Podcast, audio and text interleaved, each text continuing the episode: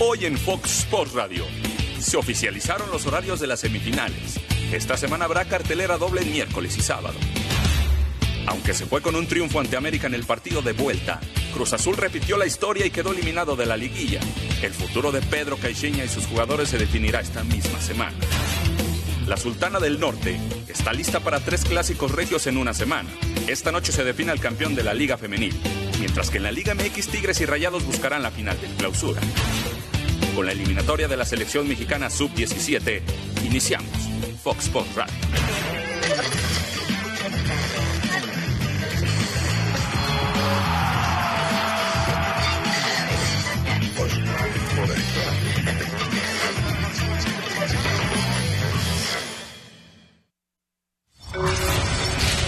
Sé de futbolistas que han tenido la oportunidad de venir aquí y dicen, yo no quiero ir ahí, no, no voy a ir a ese club.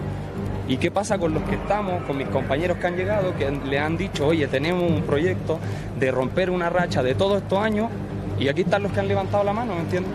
Y los que han tenido, y mira, les digo algo que ni el mismo club lo podría saber, que en enero han tenido posibilidades de irse porque yo no tenía la continuidad que esperaba y podría haberlo hecho, pero no, había algo más. Creo que la gente hoy día se lleva una lección para saber si ellos verdaderamente también están preparados para ser campeones. Fiel a su costumbre, Cruz sumó un torneo más sin poder ser campeón. Y peor no podía ser. Nuevamente cayó a manos de su acérrimo rival, las Águilas del América. Y así alargó aún más su sequía y son casi 22 años desde aquel campeonato la tarde del 7 de diciembre de 1997 en el Estadio Camp Nou de León. Jugadores, técnicos y directivos han llegado a la máquina y el resultado sigue siendo el mismo. Quedarse a un paso y en ocasiones ni eso. Para la afición celeste, tener una temporada o jugar bien una eliminatoria ya no es suficiente. Venimos a exigirle, güey. Venimos a exigirle. Respeten a toda esta afición. Muchas gracias. Yo sé que es tu trabajo. Adelante. Gracias, gracias. ¿Cuántos partidos llevamos sin ganarle en América? No sé. Yo nada más lo que quiero es Yo que también ya perdí la cuenta. Lo que quiero es que apoyen. Eso, eso, Siempre los hemos apoyado. Como si fuera coincidencia, el primer equipo que dejó fuera a los cementeros después de conseguir su última corona fueron los azulcremas. Tras una buena campaña que los dejó en el tercer puesto, los de la Noria fueron eliminados por América en cuartos de final en el verano de 1998.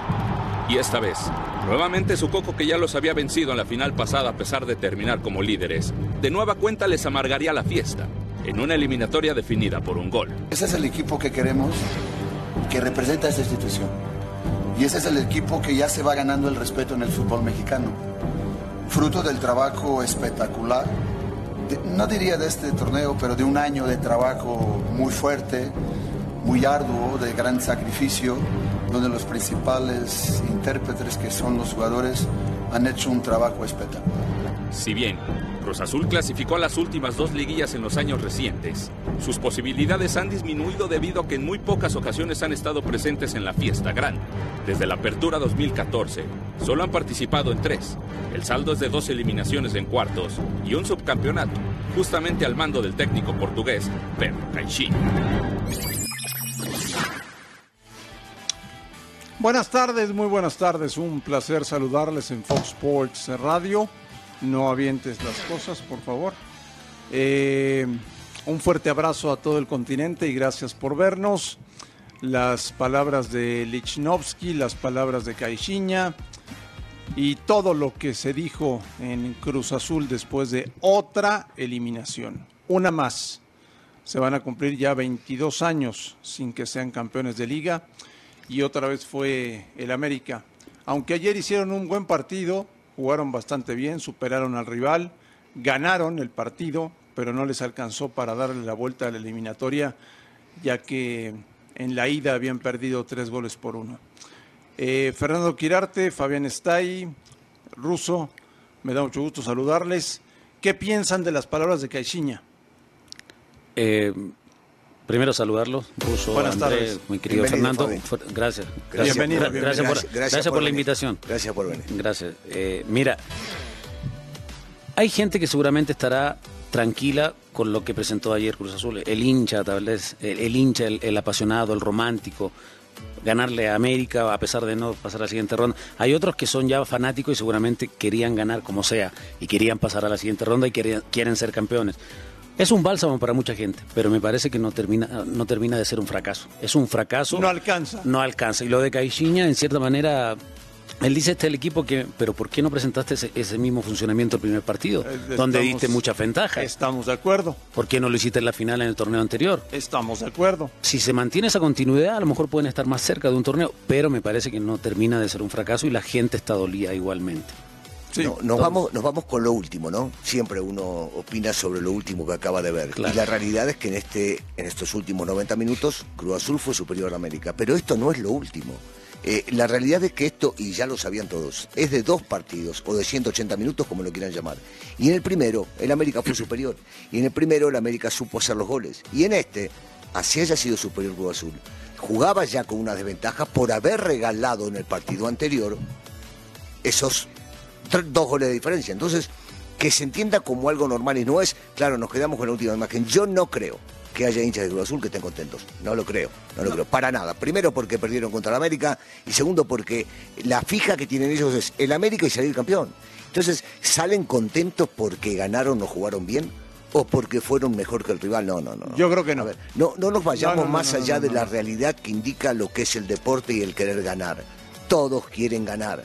Y los hinchas de Cruz Azul. Lo pasa más. que hoy muchos aficionados rusos se enamoran con un beso del Cruz Ah, bueno, Azul. eh, claro. Ah, por eso te digo que debe haber gente que dice, ah, igual les ganamos el segundo partido, jugamos mejor, no nos alcanzó, bueno, mala suerte. Pero hay gente que con eso está ca- tranquila, conforme. Pero, pero es que es un discurso que no es real. No Claro le que- ganamos el segundo partido. Esto era 90 y Sí, 90. pero Y eso es lo que dice mucha gente. El conformismo ahí me Yo parece. te digo, tengo gente conocida y que me decía, no, pero les ganamos. Mira, la exigencia para Cruz Azul ya no basta nada más con calificar o ganarle al América. Si bien es cierto que ayer hizo un gran partido, y lo comentaba, aunque el ruso no estuvo de acuerdo conmigo, ante un América medroso, así lo vi yo, Timorato. echado atrás, timorato, exactamente, pero que al final cumplió el objetivo. Esa es una realidad, ¿no? no Sí, importan claro. las formas, el fin justifica los medios. Timorato. Pero Cruz Azul, creo yo, Cruz Azul, creo yo, hizo un gran partido, pero no basta con eso. Yo creo que la- el equipo de Cruz Azul lo que busca ya es un campeonato que la gente eh, que quiere ver. Mezquino y timorato. Bueno, yo, yo no estoy de acuerdo en lo absoluto. Yo creo que el América se tuvo que defender porque Cruz Azul jugó bien y lo obligó y no lo dejó jugar como está acostumbrado el América. Porque si analizamos la historia de este club y la más reciente que es con Herrera, este equipo sale a atacar siempre, sale a jugar siempre, va siempre para adelante. El rival supo neutralizar y obligarlos a tener que defender y hacer a este. Ayer no lo vi un arquerazo figura del equipo. Ah, ¿no viste que Cruz Ayer Azul lo dominó? No, pero ayer no, no, no, América, yo no lo vi atacar. O sea, lo vi Y si te algunas estoy jugadas. diciendo de que Cruz Azul lo obligó a no Hay que atacar. darle mérito a Cruz Azul Azul también. lo obligó a no, a no jugar. Cruz Azul obligó a los dos que juegan por afuera, que son dos atacantes como Ibargüen y como Ibarra más a defender que a atacar. Eso es mérito de Cruz Azul. Pero también en los momentos difíciles como estos, en los cuales el equipo no jugó como pretende su técnico, como pretende el público, como ellos mismos pretenden, eh, terminó ganando. El equipo terminó avanzando, terminó llevándose un resultado La que serie. le convenía para calificar. Y esto es, no me vengan con el cuento y el romanticismo de jugar lindo y perder, eh, por el amor de Dios, porque no se la creo a nadie, a nadie. Nadie quiere perder, nadie. Y que me vengan a decir, ah, sí, pero les ganamos y jugamos mejor. Y si el que están ahora en semifinales es el América. Sí. Entonces, Sí, sí, sí, sí. ah, no, jugamos bárbaro, ah, no, jugamos mejor, No, ah, no, en así queremos seguir jugando, Pero no. nosotros tenemos que analizar eso y en eso estamos de acuerdo, Ruso. Pero hay gente que se conforma con eso. No, no, yo estoy de acuerdo con Fabi, yo estoy, otra vez, insisto, ayer Cruz Azul fue mejor que el América. Claro. Pero hace una semana o menos una semana el América fue mejor que Cruz. Mucho mejor. Y le ganó. Y esto es a dos partidos. Pero América en estos 90 minutos que estamos hablando, que fue el partido de ayer, no tuvo reacción. En el anterior sí, porque estaba en desventaja, Sí. 15, 20 minutos. Estaba que perdiendo. Estaba perdiendo y Sí. el equipo Ahora, se recompuso, tuvo reacción y termina empata, ganando. Empata a los cinco minutos. Claro, con un autogol. autogol. Y de ahí el equipo de Cruz Azul desapareció. Pero otra vez, desmoronó. en aquel partido fue un mérito del América. Sí. Saber reponerse inmediatamente, ir a atacarlo y hacer los goles. Sí. Y en este, Cruz Azul que no lo dejó. No lo dejó, exacto. No lo dejó, pero no lo conquistó otra vez. No lo dejó, se llevó un resultado que a la postre termina dejándolos afuera y yendo de vacaciones. Ahora, escucho voces de Cruz Azul de vamos en el camino correcto, el título está cerca. No, pero para, para, para. A ver, vamos paso a paso, una por una. ¿El título está cerca? Si todavía no empezó el torneo. Por eso te estoy Ellos diciendo. están afuera del torneo. Pero si el lo título dije- no está cerca. Eso es lo que están diciendo lo- ellos. Este, pero, pero estamos de acuerdo, analicemos las Pero cosas no- como Sí, son. claro. No lo digo yo, lo dijeron ellos. Por eso te digo que vayamos frase a frase. Sí. El título no está cerca. No, no está cerca. Porque hoy se les acaba de ir la posibilidad de ir a semifinales. Entonces sí estaría más cerca de ganarlo porque estarían cerca de una final. Hoy están afuera y están de vacaciones. Y el título no está cerca porque tenés que jugar el torneo que viene, 17 o 18 fechas, lo que sean los equipos que. Y después jugar las finales. Y luego vamos en el camino correcto. Bueno, ellos sabrán por qué camino van, si es que en realidad lo que armaron, porque Igor decía parte de esto, prefiero haber pasado por estos dos años si tengo que firmar que el año que viene soy campeón. Sabrán ellos si esto lo prepararon para salir campeones en uno, dos o tres años, irán por el camino correcto. Yo no me la creo. Yo tampoco. Yo me creo que Cruz Azul y con toda la inversión que hizo, preparó el equipo para salir campeón este torneo. O sea, como que nos están, nos están vendiendo humo después de la eliminación, ¿no, Fabián? Sí, en cierta manera. No, o sea, el terminal es un fracaso. O sea, tanta la Es inversión. un fracaso. los dos torneos son un fracaso. Bueno, el torneo era para llegar a la final de menos y No, buscar claro. el campeonato. Claro, el tema se te cruza América. Y es, me parece que es un doble fracaso todavía, porque es una situación ya mental. Es muy Aparte de- doloroso. aparte de lo futbolístico, por toda la situación, por la penal, por la final que perdiste el, el, par- el- la- el torneo anterior, me parece que en ese sentido dejaron muchas cosas que hacer este equipo que venía en una racha positiva, todo lo que tú quieras, pero como dice el ruso, son 180 minutos antes. ¿Tú dejas a Caixinha? Con estas declaraciones, me parece que no, yo no lo dejaría. No lo dejarías. No, porque tienen que asumir la responsabilidad, tener autocrítica. Fracasamos, aunque ganamos hoy, fracasamos, no se cumplieron la expectativa y me tendría que dar un paso al costado. Yo, en ese- eh, yo lo vería desde ese punto de vista. ¿Tú, Russo? Mirá, es un punto muy claro. eh, las cosas son como son y no se le pueden dar vuelta ni se le deben dar vuelta. Separo la parte futbolística que dicen que Caixinha trabaja realmente muy bien y que tiene muy bien entrenado a su grupo y que tiene todo metodológicamente armado para todo el proceso que vaya a dirigir. Está bien, pero este tipo de cosas tiene que hacerles ver de que en realidad no es lo que ellos quieren ver o quieren hacernos ver a nosotros. Lo va a decir la directiva. En realidad, si me preguntás hoy por el trabajo que ha hecho, si lo trajeron para ser campeón, no, pero tengo entendido que firmó por tres años. Sí. Y entonces, si firmó por tres años es porque le daban la Está- garantía al la técnico. mitad. Le daban la garantía al técnico de seguir y que en estos tres años busque un título. Creo yo. Se habla de Mohamed y de Almeida. Sí, bueno, deben aparecer esos técnicos siempre, ¿no? Dos técnicos ganadores, triunfadores, eh, que lo han ganado en su país, que lo han ganado fuera de su país. Son nombres sumamente importantes. Ahora, ¿querrán venir? No sé. Y habrá que ver qué decide el presidente, ¿no? Habrá, Sí, claro. habrá que ver qué decide el Sí, señor porque Álvarez. hoy eh, hay una reunión muy importante en la cual están Billy Álvarez, su hijo, Caixinha y Peláez, para tomar decisiones y para hacer una evaluación de lo que sucedió en el torneo. Sí. Y en caso de que le digan continúas, ver por qué tipo de refuerzos van a ir. Que van a ir por refuerzo seguro. Seguro. Sea este cuerpo técnico o el que venga. Cuatro o cinco. Sí, sí van seguro. a ir. Sí van a ir. Seguro, seguro. Sí, porque yo, yo insisto, necesitan los jugadores al lado de YouTube en la mitad de la cancha. Lo del peruano es muy bueno en la mitad de la cancha. Necesitan gente arriba en la ofensiva que pelee la posición de Caraglio de igual a igual, aunque Caraglio anduvo bien en este torneo. Necesitan gente que pueda llegar a competir Alvarado y Pineda cuando bajan el nivel. Necesitan gente, este, y hasta posiblemente Banca, ¿no? hasta un central. Banca. Sí, y hasta, hasta, bueno, una banca que pueda ser titular Es y que, que- le pelee el puesto. Bueno, lo de ayer es pasado, pero es el presente actual. En el partido de ayer, hombre por hombre, el único que le puede competir, o dos le pueden competir a los jugadores de América, para mí era Corona y Pablo Aguilar. Nada más. Los demás individualmente están por, por debajo de la calidad de los jugadores de, América. cambios. Entonces tendrán que, que hacer algo, algo diferente para poder, para poder igualar. Dice Santiago Baños que el bicampeón saldrá de la serie León América. Mm. Bueno, ojalá. Eso dijo. Ojalá. ¿Lo quieres escuchar? Sí, claro. Vamos a escucharlo. ¿De esta llave sale el campeón? De esta llave sale el campeón, así es. El bicampeón, El bicampeón. Tricampeón, decía Miguel. pues ojalá. no, va a ser, va a ser como, como todas las series de, de liguilla son complicadas, todos, todos queremos lo mismo, eh, es, un, es un torneo aparte y, bueno, esperemos que, que las cosas obviamente se dan en nuestro favor y, y podemos levantar un título en dos semanas. Como bien lo, lo mencionaba Miguel, eh, este equipo se ha acostumbrado a, a ganar los partidos que, que, que son de eliminación directa y eso nos, nos hace pensar que, que podemos dar eh, obviamente eh, batalla al, al- al líder general y al, y al favorito del torneo. Entonces, repito, son dos, dos partidos, el primero en, en el Azteca, que es un partido muy inteligente, tratar de no recibir gol, y posteriormente eh, el fin de semana en León, eh, dependiendo de cómo se den las cosas el, el miércoles, pues, pues ya manejar el, el- el- el encuentro, ¿no? Santiago Baños. dándole el lugar que se merece al León, diciendo que es el favorito, porque al fin y al cabo es el que mejor ha jugado en la liga y también en la liguilla hasta el momento. Eh, y después, yo, yo entiendo como lógico lo que dice. Estos jugadores están acostumbrados a jugar este tipo de partidos. El partido que jugaron contra Cruz Azul, el último, los últimos 90 minutos fueron malos.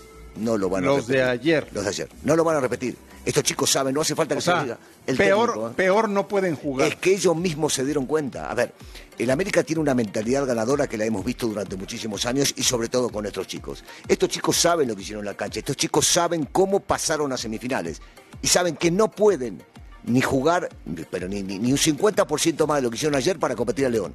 Tienen que estar al 100. Las, las dos series, las dos No, no, vos series, dijiste Medroso. Las dos mismo. series, No, yo no dije nada de eso. Estás equivocado. miércoles y sábado.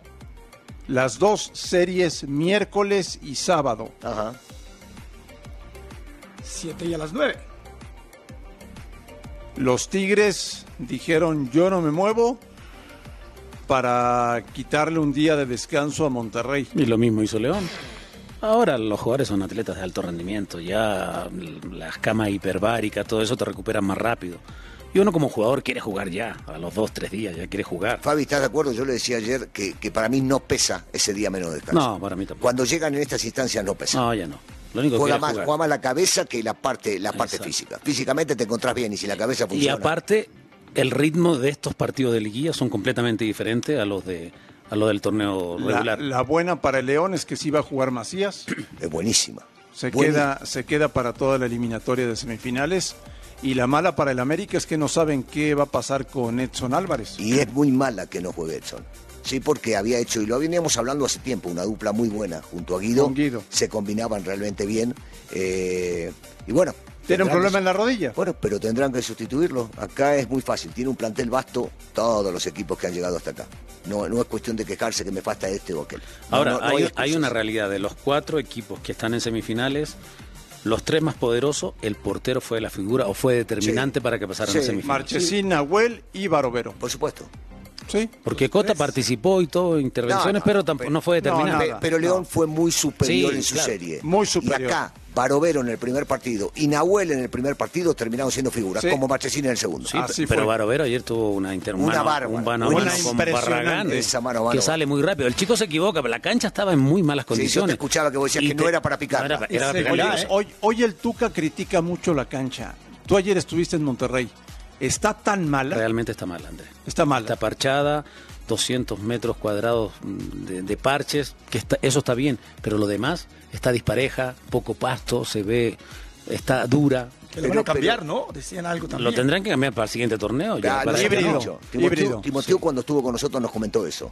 ¿Te acordás? Que la iban a cambiar, que pensaban en cambiar. Pero los dos juegan en esa cancha, ¿eh? Sí. No, bueno, cuando, cuando se queja el Tuca que la cancha sí es cierto, la cancha no está buena.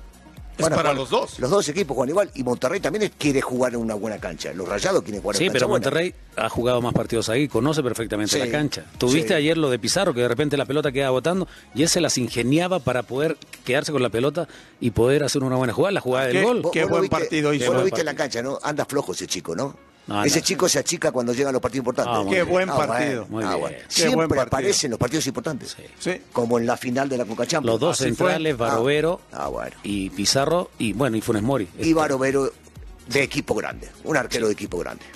Novedades de León con Paco Montes.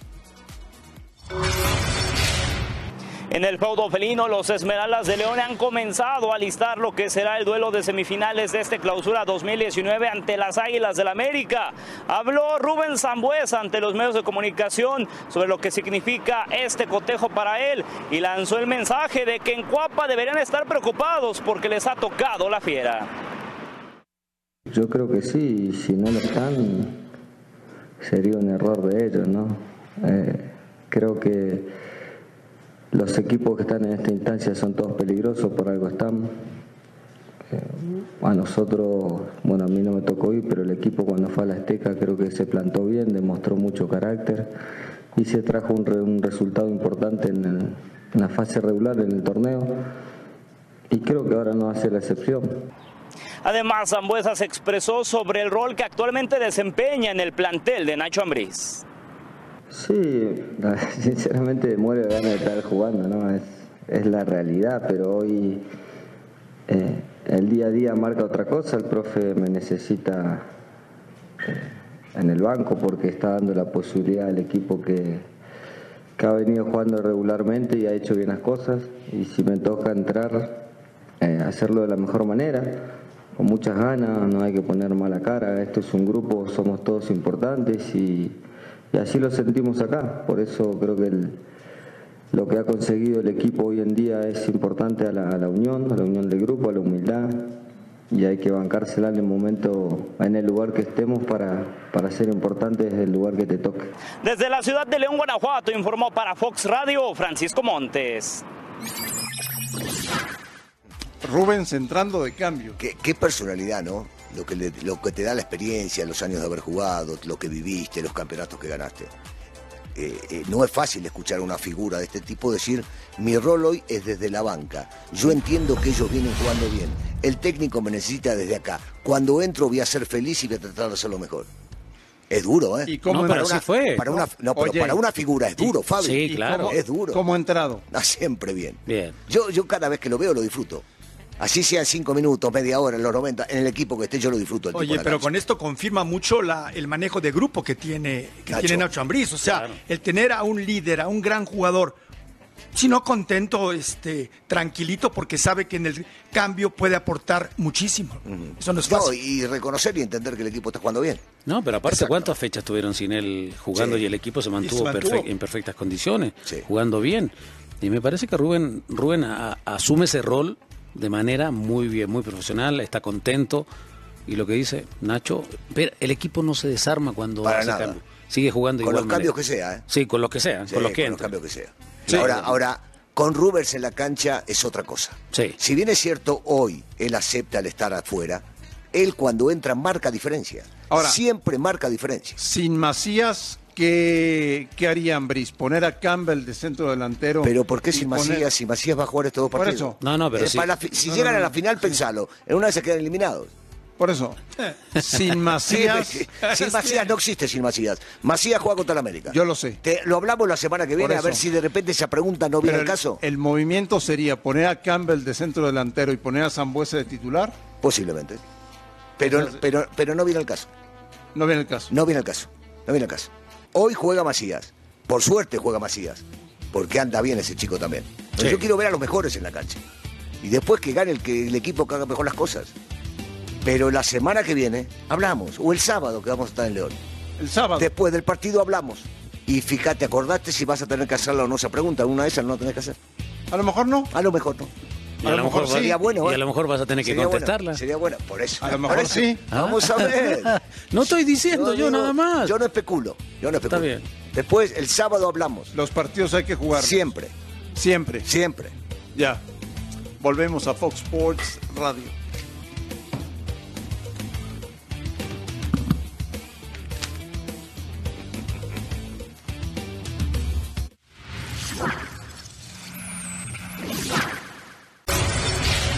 Luego de obtener el pase a las semifinales de este clausura 2019, el equipo de los Tigres de la Autónoma de Nuevo León todo en su práctica en el estadio universitario esta mañana. Tuca Ferretti, al término de la misma, habló acerca de los clásicos en donde se han resuelto finalmente con balón parado. Vamos a escuchar al Tuca Ferretti. Entonces quisiera saber que me explicaran cómo puede un equipo que tiene una mala propuesta, no juega bien, quede en segundo lugar. ¿A cuántos puntos de León? Cuatro. Explíquenme, a ver, explíqueme usted cómo. Yo creo que cae mucho en la calidad de los jugadores, en la capacidad individual y alguna situación a balón parado. Yo creo que estas dos cosas pueden marcar diferencia. Los últimos partidos se ha decidido a balón parado. Mientras tanto, el técnico brasileño también habló acerca de la cancha del BBVA Bancomer, que la considera es un cochinero. Yo veo muy, muy parejo. Lo único que no es parejo es que su cancha es un cochinero. La verdad. Y más con el partido que va a tener, creo que hoy, va a quedar peor todavía. André Pierre y Luis Quiñones no entrenaron al parejo de sus compañeros, hicieron terapia física y asegura el Tuca Ferretti que estarán listos para enfrentar a los Rayados el próximo miércoles en el Gigante de Acero. Desde la Sultana del Norte para Fox por Radio, Sergio Treviño.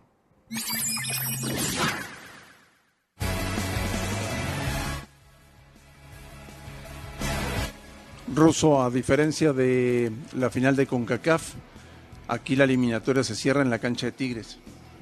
Sí, digamos que le saca un peso encima también a la gente de Monterrey, jugar de visitante o cerrar de visitante, aunque esto no es una revancha, es un partido más clásico, clásico, importante, porque de acá va a surgir el que va a jugar la final, pero definitivamente este, los roles cambian cuando vos sos local en el segundo partido, aunque siempre, para mi gusto, el primero marca la diferencia. Del primero parte cómo se va a ver la segunda final. Sí, completamente de acuerdo. En la, en la primera parte, los primeros 90 minutos marcan una tendencia importante. Seguramente Monterrey no querrá que Tigre le marque en su cancha, que la conoce perfectamente, que no está en buenas Pero condiciones. están, están relajados por haber ganado CONCACAF. No. No. No, ayer intentaron, buscaron, fueron mejor que Necaxa, en algún momento se dieron la pelota, se vieron superados a lo mejor a veces por el ímpetu más, más, más que fútbol de Necaxa y después se echaron un poquito atrás, los cambios fueron para cerrar el partido, estaban a un gol. André, o sea, estaba, Estaba a un gol el estaba a Necaxa. un gol el Necaxa Sí, sí. y por ahí Barovero, bueno, los termina salvando. Mira, Pe- pero no creo Pachuca- que haya relajamiento de ninguna manera. Pachuca se quedó un gol, Sí, Cruz Azul se quedó un gol y Necaxa se quedó un gol. claro. No, y estos Y la dos que se- posición en la tabla. Estos dos que se enfrentan se enfrentan por posición en la tabla. Por posición en la tabla. Exactamente. Solamente, no porque sacaron Sí, sí, sí. ventajas. en- Sí, pero, pero si vemos los 180 Uno, minutos, uno, uno, 180 uno de minutos de los dos, Sí. me parece que Pachuca Mon- fue mejor. No, no, sí, pero me entre Tigre y Monterrey me parece que Monterrey mostró más cosas. Mostró más. Más que Tigre. Sí, Fíjate, por supuesto. yo lo veo muy parejo, ¿eh? Yo lo veo muy parejo. Si acaso la ventaja que puede tener va a ser que cierran en, en el equipo, en, el- en la cancha de Tigres. Para mí. El otro día jugaron mal contra Pachuca. Y en la cancha de Tigres ganó Rayados. Sí. En CONCACAF. Exactamente. Bueno, vamos, vamos, un muy buen partido. Acá se olvida todo el pasado. Son 180 minutos que se van a matar los dos equipos. Pero va a tener el recuerdo de la Conca, Tendrán que mejorar los por dos. supuesto. Aunque sea Para superarse, tendrán que mejorar los dos para superarse. O si no, van a ser partidos muy feos. Porque en CONCACAF Y van a seguir fue, siendo cerrados. En CONCACAF fue 1-0 de, Gol de Nico. 1-0 de, De cabeza, Monterrey. sí. Y en la vuelta empataron a 1. Empataron a uno. Sí. 2-1 global. Se, se- se ve que son, digo, van a ser muy cerrados. Y otra vez, trabados. Y nadie va a regalar absolutamente nada. Que este, tendrá que ver si Monterrey permite o no un gol de visitante. Y dependiendo de eso, ya veremos una estrategia diferente jugando de visitante. Es tan simple como eso. Quien lo quiera ver diferente me parece que no entiende lo que es un partido de ida y vuelta a eliminación directa. Eh, tomando en cuenta que sí juega la tabla de posiciones todavía. Y esta es una ventaja que tiene Tigres que cierra local porque calificó arriba de Monterrey. Sí. Sí, pues sí. No, Ah, y, bueno. y el Tuca juega con eso. Seguramente. No perder en Monterrey. Y si puede empatar a un gol, a dos goles, para él es fenomenal. Bueno, lo vimos el último partido. Sí, claro. Sí, pero bueno, tú ahí a tres minutos Claro, de de, quedar, de quedar eliminado. Tigres no se vio bien. No, no, No. no, muy bien. Y con un- del peor visitante, que era Pachuca, Ajá. del torneo. Exactamente. Que casi le ganó en su casa. Sí. Pero, pero Pachuca termina perdiendo la eliminatoria local. Sí, En el primer partido. por. Digamos que no la termina perdiendo. Nahuel, Nahuel. se las da, Nahuel se las da Por o los deja dentro de la eliminatoria. Fue un, un extraordinario lo que hizo Nahuel en ese partido. Pero es no curioso- sacó menos de tres importantes. Es curioso hablar que fuera de Cholos, ¿no? Sí. Los otros tres eliminados se quedaron a un gol. A un gol, exactamente. Sí, sí. Sí, esto te demuestra que este, el fútbol tiene sus vaivenes y que en realidad no podés predecir un resultado. Sí, no. No hay por dónde. No hay por dónde, porque los resultados se van dando, depende de las circunstancias de cada partido. Y en los partidos juegan cosas que a veces no te gustan, pero son imponderables, que existen dentro del mismo fútbol. Oye, sí es un cochinero la cancha de no tanto de un cochinero, pero está en malas condiciones. Para desarrollar un buen ¿Cuántos fútbol. metros dijiste? 200 metros cuadrados cambiaron de pasto parches, pero lo demás hay algunos sectores, sobre todo donde la zona está fata- fatal de donde tiraron los penales, donde perdieron los penales, Sí. esa es la parte más complicada. Después esta otra mitad está un poquito mejor, pero igual está... Y está- Tuca está le, digo, le pone un poco de ingrediente Sí, al claro. clásico y agrega que es algo cierto. El día de hoy se juega la final allá. Una final que tenemos nosotros. femenina. Pero señor. también se juega un partido de fútbol. Hoy se juega. Ya platicaremos un poquito Sí, sí, más sí. adelante de la final A femenil. las 7 voy a estar pegado al televisor. Sí, Rayadas contra Tigres. Exactamente. Quedaron 1-1 el partido de Esto ida. sí es revancha. El viernes. en iguales Esto sí es revancha. Esto sí es revancha.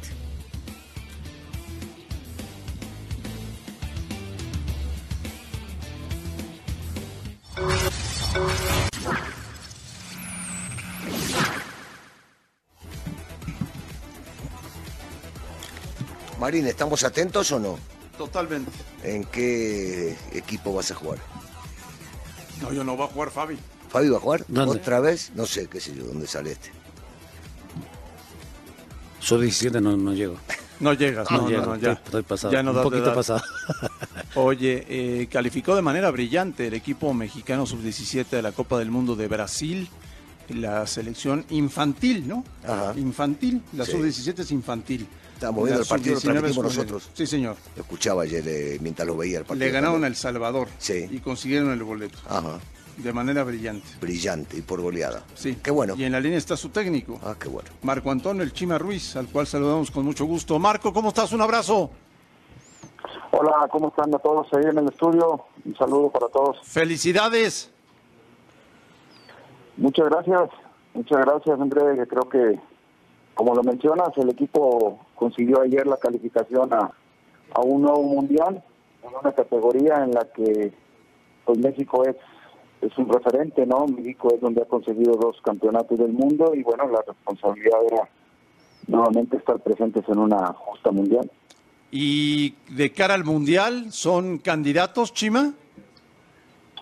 Bueno, México, como te menciono, en esta categoría este, se ha ganado ese prestigio y creo que se ha demostrado eh, a lo largo de las eliminatorias que sigue siendo un protagonista. Entonces, nosotros la obligación que tenemos es de conformar una selección que compita para buscar siempre aspirar a lo máximo.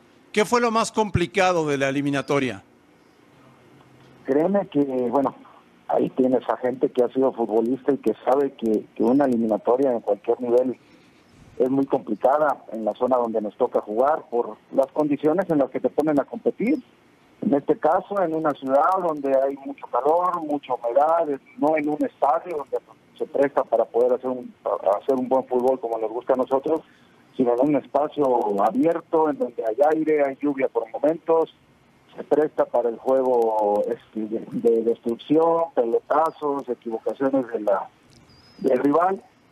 Y bueno, lo, la circunstancia que, que vivimos en todos los niveles que me ha tocado a mí vivir desde, desde mayor hasta ahora en 17 de, de una eliminatoria de que los hábitos permiten mucho el juego brusco. Ya me imagino que ustedes han visto los partidos y se han dado cuenta que hemos encontrado equipos que, que buscan mucho eh, provocar y destruir, y, inclusive meter muchas patadas, pero el equipo en esa parte se ha comportado bastante bien. Oye, Chima, ¿ganaron jugando como tú querías? Sí, sí, me parece que sí. El equipo trabaja los partidos. Al inicio, por supuesto, que el rival, al enfrentar a México, juegan y salen con mucha intensidad, con muchas ganas de poder complicar las cosas. Pero el equipo se va imponiendo poco a poco, tratando de tener un buen trato de la pelota, eh, generando muchas opciones por los costados, por derecha, por izquierda, tratando de sacar mucho provecho de, de, de gente muy rápida y habilidosa que tenemos, eh, llegar con buena presencia de área a, a- a tocar la misma y creo que se han generado muchas opciones y el equipo eh, ha encontrado contundencia, sobre todo en este último partido, pero eh, créeme que, las cosas no han sido fáciles, son partidos muy seguidos y en una eliminatoria cuando te juegas el, el pase al mundial, en este caso desde octavos a eliminación directa, contra equipos que no tienen nada que perder y que pues, siempre en un partido de fútbol hay muchas variables, ¿no? Eh, una expulsión, una mala marcación, cualquier ese tipo de cosas. Pero el equipo yo creo que mentalmente está muy bien y no solamente ahorita, gracias a Dios, conseguimos el objetivo del Mundial, sino que estamos pensando en llegar a la final. Chima, te habla Fabián Estay, te mando un fuerte abrazo, muchas felicidades por este, por este logro y preguntarte una cosa muy puntual. Estos chavos están en una etapa donde conocen su primer amor, donde deciden si van a ser jugadores profesionales o no. ¿Qué tan difícil es manejar este grupo de, adolescentes? Porque todavía es una selección infantil. Y el tema, ¿qué proyección le ves a esta selección esperando que le vaya muy bien en el, en el Mundial, les puedan llegar más arriba, que conozcamos a estos jugadores, que puedan desarrollarse y a lo mejor algunos ir a Europa para desarrollarse o terminar de consagrarse allá como jugadores profesionales? ¿Qué tan difícil es esta edad del futbolista mexicano en una selección nacional? ¿Qué tal, Fabián? Un abrazo. Cinta, he tenido la fortuna de de dirigir, como mencioné, en todas las categorías prácticamente de selección, desde la 21, la 20, ya estando en un mundial de la misma y ahora con esta responsabilidad que me asignaron de la 17, este encuentro, gracias a Dios, talento, seguimos teniendo mucho talento, los clubes, hay clubes que trabajan muy bien en fuerzas básicas y en esta categoría todavía pues no tenemos esa circunstancia de tener tantos jugadores que están tocando primera división y puedes contar con con la mayoría de ellos, ¿no? Como en una circunstancia que me he visto con categorías más, más grandes. Chima. Eh, sí, sí tengo jugadores que ya, inclusive uno de ellos estuvo jugando en primera división con Atlas, Jesús Gómez, estuvo jugando los dos últimos partidos del torneo. Tengo a Efraín Álvarez también, que ya debutó en la MLS en, su primera división. Pero son jugadores que están hambrientos de, de triunfar, que son muy receptivos, eh, que tratan de hacer las cosas bien y que la verdad he estado trabajando muy a gusto y estoy muy contento con el grupo.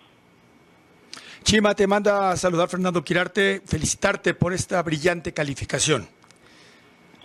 ¿Qué pasa, Fernando? ¿Cómo andas? Bien, bien, gusto en saludar. Cuidado, ponte, ponte canillera, Chima, otra vez te va a pegar otra patada. Oye, Chima, yo te preguntaría, ¿qué virtud destacarías de este grupo que haya sido la más grande?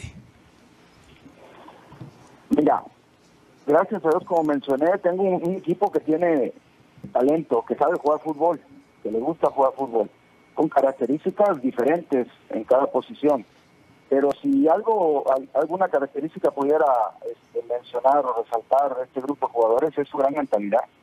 Gracias a Dios los jugadores ahora están mejor preparados, Fernando, este, todos tienen estudios, son equipos, son jugadores que, que saben lo que quieren, que ven ejemplos de más grandes y quieren estar ahí.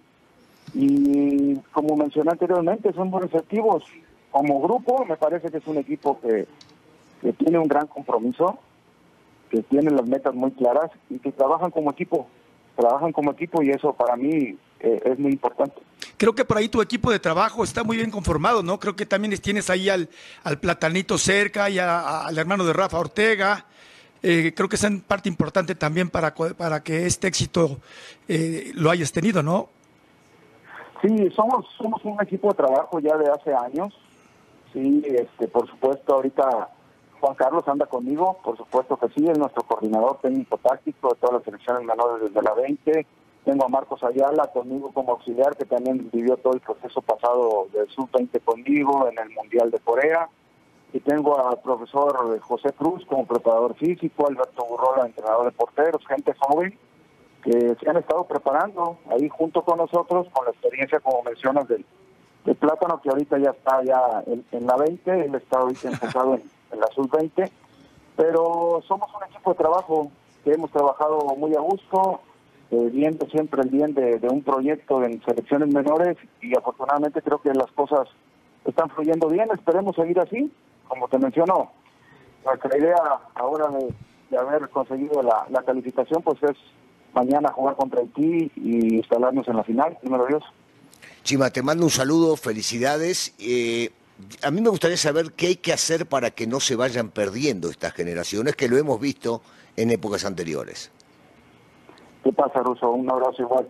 Mira, este, sí es una pregunta que me hacen mucho, porque sí, en 17 vemos eh, éxitos a nivel internacional, los dos campeonatos del mundo, ¿no?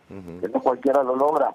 Y de ahí, después hay jugadores que no llegan a consolidarse en primera división. Hay un lapso ahí entre la 20, sobre todo, y el tocar primera división, en donde me parece que no hay un solo factor, Russo. Si, si fuera un solo factor, yo creo que lo pudiéramos haber atacado o consultado con los clubes y se podría solucionar. Me parece que es multifactorial, me parece que es este, ver cada caso, objetivos de los clubes en los cuales juegan los jugadores. Hay jugadores que juegan en clubes que sí forman jugadores para ponerlos a jugar y hay otros que, que compran. Entonces hay menos espacios para ellos, hay poca paciencia, terminan jugando en equipos de ascenso y muchos de esos clubes a veces no tienen ni esas filiales y por eso se tienen que deshacer de los jugadores. Me parece que es una serie de cosas. Yo lo que pretendo hacer con este grupo es darle seguimiento, tengo pensado de ahora primero que calificamos al Mundial, de que al Mundial darle un buen seguimiento a todos estos jugadores, no solamente estos 20 que traigo, sino a los que han formado parte del proceso y algunos que se quedaron allá. Y tengo la idea de hablar con Gerardo Torrado en este caso y proponerle un seguimiento, un tipo de acompañamiento para los para que los jugadores puedan llegar de mejor manera a ese mundial y bueno, ojalá los clubes lo sigan, le sigan dando ese seguimiento para que más adelante sean opciones en primera división. Estaremos de acuerdo que muchos de los puntos que tocaste coincidimos, pero también el que los técnicos de primera división no ponen de repente a jovencitos salvo por un tema de obligación para cubrirse. Al fin y al cabo viven el día a día o la semana a semana y ellos se sienten mucho más seguros dándole un jugador de experiencia que a un jovencito que puede llegar a crecer y darle mucho al fútbol nacional. Sí, Ruso, sobre todo porque cuando hablo de poca paciencia, fíjate, es, no solamente para el jugador, sino para los técnicos. No vayamos tan lejos. ¿Cuántos técnicos cesados hubo en este último torneo? Creo que 10 o, más, no lo sé. 12. Entonces, pues no, exactamente. Entonces, por eso el técnico cuando está en primera división lo que busca son resultados inmediatos. ¿Me entiendes? Y a veces, pues lógicamente se van con jugadores que ya están probados, jugadores que ya tienen experiencia, que saben que, van a dar resultados a corto plazo, porque es, el plazo que tienen, no tienen, no tienen más allá de eso. Entonces, sí es un tema a debatir, eh, por supuesto. Y bueno, nosotros, lo, la parte que nos toca, tratamos de, potenciar ese, talento que nos brindan los, los clubes para conseguir este, logros a nivel internacional. Oye, Marco, ¿qué tipo de preparación necesitas de cara al Mundial? Sí, mira, André, hay, hay una planeación, por supuesto, ya hay algunas giras pensadas, presupuestadas. Por supuesto que la, la, lo principal era primero conseguir la calificación y ahora ya que tenemos, lo principal ahorita es terminar de mejor manera el torneo buscando la final. Y este y ya una vez terminado el mundial, sentarme con la gente de selecciones nacionales, con Juan Carlos, con, con Torrado y planear, planear de, de muy buena manera todo esto que viene más adelante para los jóvenes. Hay giras, por supuesto, la más reciente que tengo pensada es una Japón que tenemos ahora en, junio, parece ser, y a partir de ahí también ver, ir viendo que cuándo sería el sorteo, qué tipo de rivales nos pueden tocar para, para también, en base a eso, buscar partidos de preparación que nos convengan. Chima, muchas felicidades. Muchísimas gracias, muchísimas gracias Andrés, un abrazo allá para todos y bueno, como te menciono, contento, contento porque es un trabajo de, mucho tiempo. No es para menos. Muchas horas de trabajo y, también en la que está involucrada mucha gente, entonces ahí la llevamos. Enhorabuena. Muchas felicidades, Marco. Gracias, gracias. Marco Antonio Ruiz, el Chima el técnico de la selección infantil de México. Ayer el que tuvo la oportunidad de ver el partido se divirtió, se entretiene, es cierto, las cosas que él comenta con respecto al juego, lo que intentan salir jugando, de tocar, de no bolear las pelotas constantemente, pero sí se han encontrado con equipos que salen solamente a pegar patadas. Volvemos a Fox Sports Radio.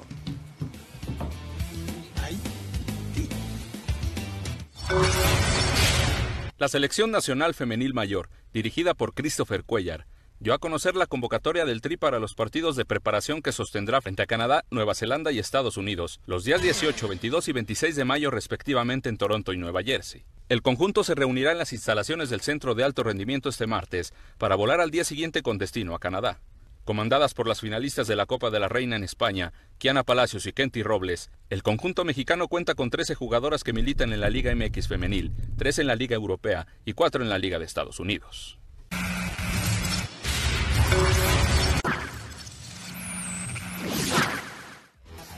Final femenil. Sí, muy atractiva. Muy atractiva. Fabi, ¿sentiste el ambiente vos que venís de ahí? Sí, estaban preparando ya? todo. Sí. O sea, es que antes, ¿Ah, de- sí? antes del inicio del partido, bueno, en la CONCACAF hicieron pirotecnia, juegos, Sí, sí, sí, había sí, una gente sí, sí. ahí escalando y todo el tema. Y Ayer para- y- hubo pirotecnia acabando Sí. el partido. Sí, y la verdad están preparando algo muy importante y la gente está metidísima. Está metida. Está Va por metida. la revancha, ¿no? Sí, claro. Imagínate. Sí, la última final la ganó Tigres. Sí, ahí tiene esta posibilidad ahora Sí. Rayadas. Yo creo que va a haber nueva campeón. Ah, ¿sí? Femenil, sí, que va a ser Rayadas. O sea, se enfrentaron ruso en Sí, Liga, Increíble, sí. dos veces en CONCACAF, Ajá. dos veces en final femenil y en semifinales Y en dos veces. Sí. Y hoy. Bueno, pues están Maffer y Mónica Arredondo en Monterrey, Nuevo León, con todos los detalles de la gran final femenil. ¿Cómo están, Maffer? Mónica, saludos. ¿Qué tal, Andrea? Un abrazo grande para ti, para toda la mesa de Fox Sports Radio, para Russo, eh, Fabi, también para el Sheriff, en eh, gran compañía de Mónica Radeondo, para ya llevarles todos los detalles de la final femenil. Ya lo decían, tanto en la rama varonil como femenil, la hegemonía de los equipos eh, del norte. Hace un año eran las Tigres femenil quienes se coronaban en este gigante de acero y las rayas tienen sed de venganza después de haber caído dramáticamente en penales. Hoy quieren hacer eh, valer esta eh, calidad de, locales y coronarse en su estadio y frente a su gente. Así es, Mafe. Recordemos que el marcador global va empatado a un tanto. Autogol de Alexia Frías después de un tiro de esquina de, de la capitana Liliana Mercado y un gol lazo de Selena Castillo. Si les parece, ahorita que hablaban de los preparativos, le vamos a pedir aquí a Gabriel Aguilar, nuestro camarógrafo, que nos muestre un poquito el paneo de cómo van los ensayos, porque la gente ya está preparada. En, poco más se van a desplegar las banderas de la Liga MX Femenil, de, de México, del país, y también los escudos, Maffer, que vemos la situación de que Tigres ya presume su estrella, mientras que Rayadas, bueno, ese escudo ya con identidad propia. Eh, que es diferente justo al de la rama eh, varonil. Ya no hay boletos, la gente con abonos, eh, Maffer, compañeros, tienen su acceso garantizado, el chiste es que vengan, que se hagan presentes, mientras que salían a la venta poco más de 10 mil localidades, las cuales ya se agotaron. Pinta todo para un partidazo y recordar que si sigue el marcador empatado después de 90 minutos del día de hoy se van directo a los penales. Así es, en esta ocasión el eh, reglamento de la Liga MX femenil estipula que no hay eh, tiempos extras, sería directamente a la tanda de penales. Compañeros, nos espera un partido cardíaco. Y las estaremos viendo. Saludos y mucha suerte en Monterrey, que sea un partidazo. Ahí será, buena tarde. Buenas tardes a Maffer y a Mónica Arredondo. O sea que Se las ve, se las ve felices a las no dos. hay, no hay gol de visitante. No, bueno, no. Van derecho a los penales también. Van derecho. ¿Será cardíaca, como dice Maffer? Puede ser. ¿Sí? Bueno, veremos. Yo voy a estar viendo el partido. Hay que verlo. Yo lo voy a ver. Yo también. Sí, sí, sí.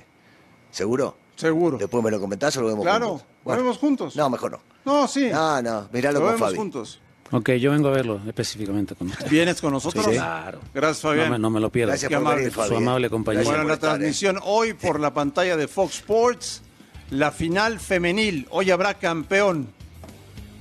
Rayadas del Monterrey o Tigres. Lo verá usted por la pantalla de Fox Sports. Como siempre, los esperamos por la noche en la última palabra. Un fuerte abrazo. Nada que hacer.